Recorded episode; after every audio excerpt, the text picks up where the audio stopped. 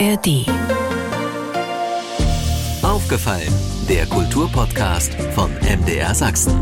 Diesen Podcast bekommen Sie jeden Montag ab 17 Uhr in der App der ARD Audiothek und natürlich überall, wo es Podcasts gibt.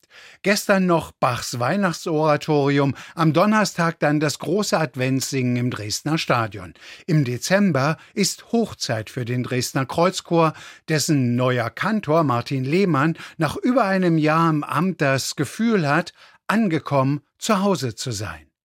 Ich bin Andreas Berger und rede im Podcast über sächsische Kultur von A wie aufgefallen ist uns bis Z wie zuhören, was andere denken. Aufgefallen zu Gast bei den Kruzianern, beim Kreuzkantor, bei Martin Lehmann. Erstmal Hallo und herzlich willkommen. Ebenso, hallo.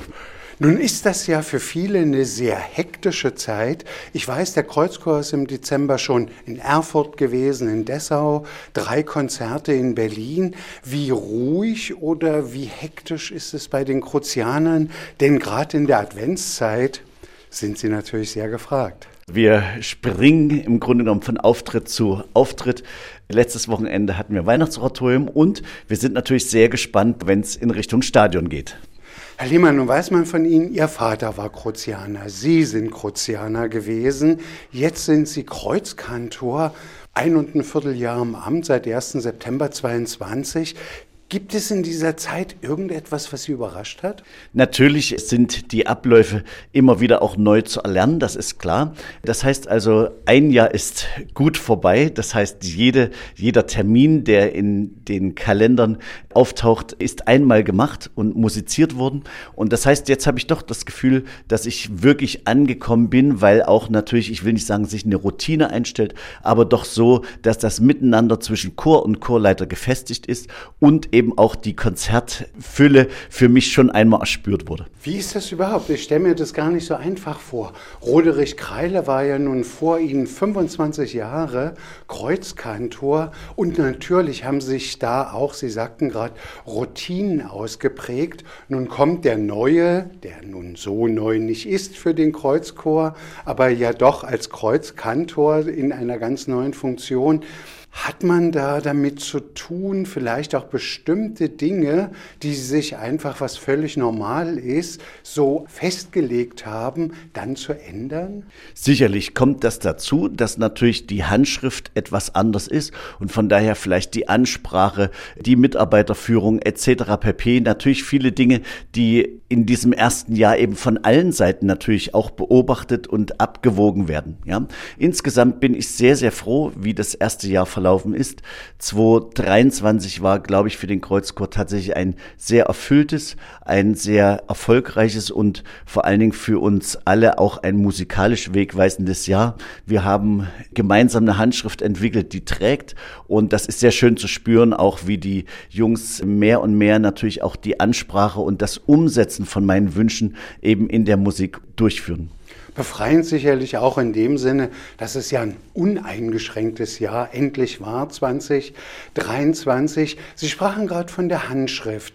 Wie kann ich mir das vorstellen? Also was hat vielleicht Martin Lehmann jetzt versucht, ein bisschen anders anzugehen, ohne sozusagen das bisherige von Roderich Kreil in Frage zu stellen?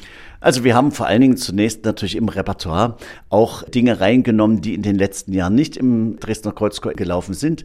Ich habe die letzte Saison und diese Saison unter das Thema Wasser gestellt. Das heißt, wir sind insbesondere in der skandinavischen Chormusik, glaube ich, im Moment ganz gut im modernen Bereich aufgestellt. Und so sind einige Facetten in den Chorklang hineingewachsen, die es vorneweg so nicht gab. Natürlich werden wir vor allen Dingen in Dresden mit unserem Oratorienkanon wahrgenommen. Und auch da ist es natürlich so klar, jeder Dirigent hat unterschiedliche Prägung und Interpretationen und insofern ist das auch ein Weg, zum Beispiel die Philharmonie, die Dresdner Philharmonie und die Jungs eben auch auf eine neue Handschrift einzustellen.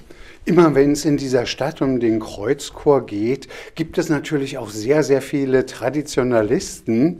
Haben Sie ein Echo bekommen? Weil Sie hatten ja schon, noch bevor Sie Ihr Amt angetreten sind, erklärt, ja, dass Sie den Chor natürlich auch ein bisschen für neues Repertoire öffnen möchten. Ist Ihnen da Gegenwind entgegengeblasen?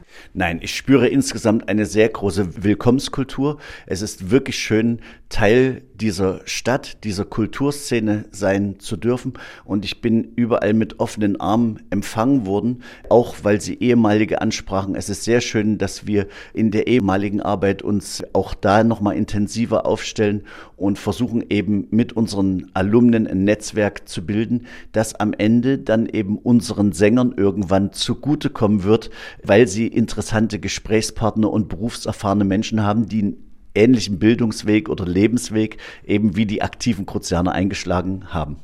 Was haben Sie noch nicht geschafft in dieser Zeit, seit 1. September 2022, was Sie sich vorgenommen haben? Naja, ich hatte mir zum Beispiel gesagt, in dem ersten Jahr möchte ich keine große Tonaufnahme oder sowas machen, sondern eben tatsächlich erstmal im Chor arbeiten. Und das heißt, das wird jetzt Zeit, also im zweiten Jahr, im dritten Jahr tatsächlich so erste Aufnahmen eben zu machen, die dann natürlich auch für eine Weile eben ja unser Repertoire dokumentieren und nachhaltig eben wiedererlebbar sind.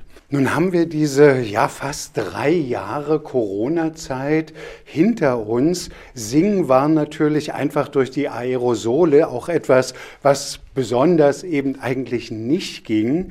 Manche haben dann auch befürchtet, ja, wie ist das mit dem Chornachwuchs? Sind da dann vielleicht auch Eltern, Kinder, Jugendliche zurückhaltend? Wie ist da jetzt der Stand bei Ihnen? Wir haben natürlich eine Corona-Delle. Also wir suchen aktuell zum Beispiel Dritt- und Viertklässler, die noch bei uns einsteigen, weil in den Jahren Vorschulalter erste und zweite Klasse eben unsere Schularbeit nicht funktionieren konnte. Das heißt, dort gibt es tatsächlich eine Delle, die wir versuchen eben auszugleichen. Insofern auch an dieser Stelle herzliche Einladung natürlich an singbegabte Jungs, sich bei uns vorzustellen, aber natürlich auch hat Corona Spuren hinterlassen, was den Umfang des Chorrepertoires angeht. Das kann man sich ja überlegen, wenn quasi nur am Bildschirm musiziert werden konnte, nur klassenweise musiziert wurde, dann schlafen natürlich viele sonst im Jahresverlauf routiniert wiederkehrende Stücke schlafen ein und werden nicht gepflegt oder in der Intensität nicht gepflegt. Und da haben wir einen guten Schritt gemacht. Ich denke, wir sind natürlich noch nicht wieder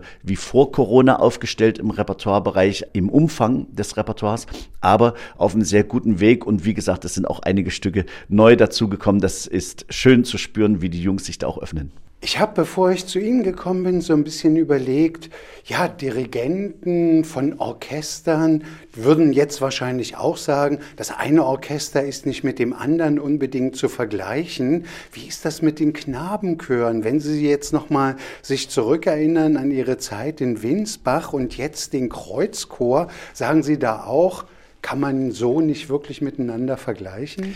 Das würde ich auch sagen, kann man in der Tat nicht vergleichen. Die Arbeitsweisen sind natürlich ganz anders. Hier in Dresden ist insgesamt natürlich die Repertoirefülle und die Auftrittsdichte wesentlich größer. Das heißt, hier sind die Jungs tatsächlich in der Situation noch schneller, eigentlich sich immer wieder auf ein neues Format einlassen zu müssen. Auch der Dirigent ist an diesem Punkt gefordert, weil klar, im Hintergrund läuft Monate vorher natürlich schon Repertoireplanung, Solistenverpflichtung und so weiter. Das heißt, dieses Paket ist für mich neu geschnürt und dem stelle ich mich mit aller Offenheit. Nun sind wir nach dem dritten Advent. Die letzte Woche steht an vor Heiligabend, vom ersten und vom zweiten Weihnachtsfeiertag. Natürlich eine Hochzeit für den Kreuzchor. Ich glaube, motivieren muss man die Jungs nicht, aber wie wirkt man auf sie ein? Muss man sie beruhigen? Muss man sie ein bisschen bändigen? Wie ist da die Situation? Ja, also es ist so, wir sind also kurz vor Weihnachten in unserer letzten entscheidenden Woche. Das Stadionkonzert steht vor der Tür, die Endproben dafür mit Band und den weiteren Chören. Und klar geht unser Fokus dann auch weiter. Wir haben ja dann mit zwei Christvespern der Christmette, szenisches Spiel und andere Musik wieder, dann tatsächlich noch unseren Weihnachtsausklang.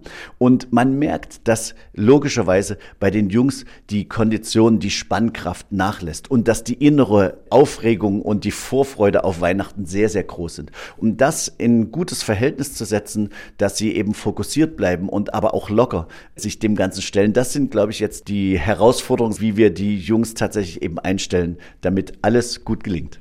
Sie haben es angesprochen, am Donnerstag dann für Sie ja Premiere, für Sie als Person, als Kreuzkantor. Der Kreuzchor selbst hat ja schon einige Adventskonzerte im Stadion bestritten.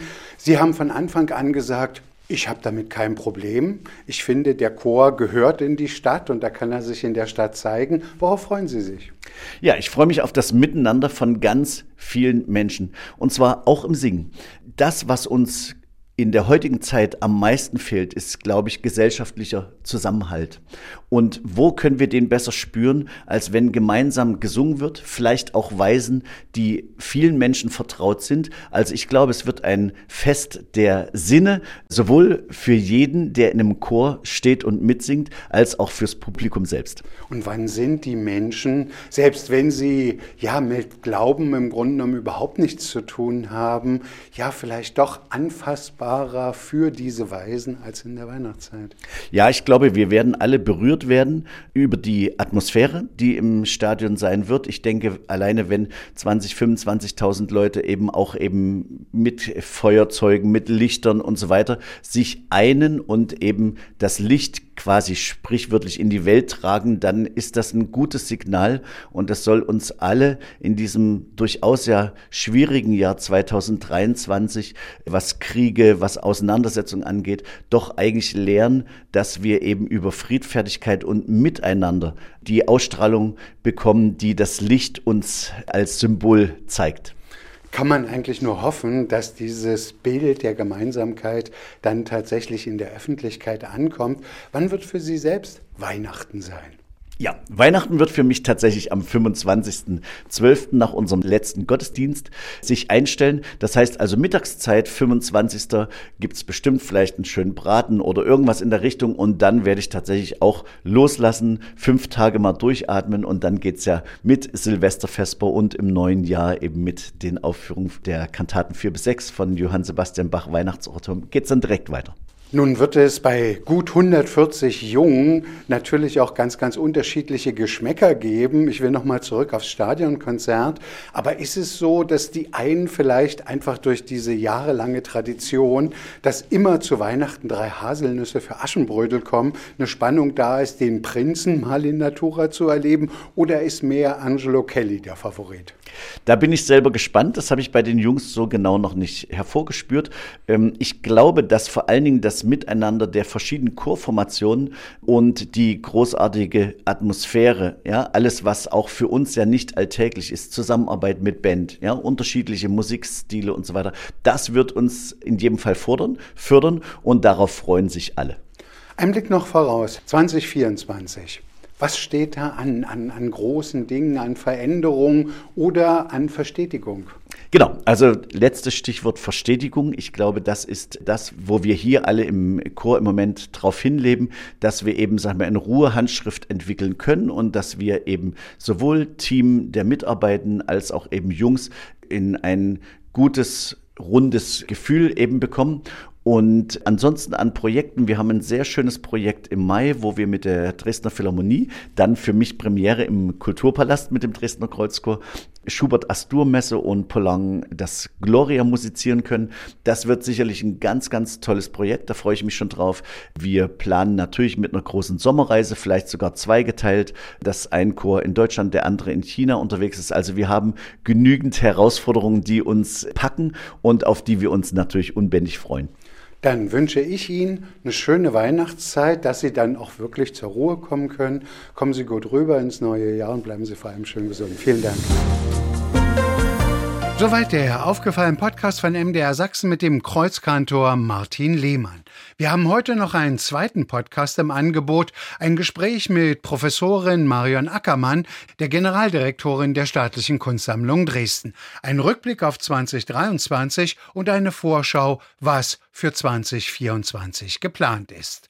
Den aufgefallenen Podcast bekommen Sie jeden Montag ab 17 Uhr in der App der ARD Audiothek und natürlich überall, wo es Podcasts gibt. Und aufgemerkt, RBB, SWR und MDR haben sich zusammengetan, um den 100. Geburtstag des Radios zu würdigen. Zu hören im Podcast Radio macht Geschichte. Ebenfalls in der ARD Audiothek am Start. Aufgefallen, ein Podcast von MDR Sachsen.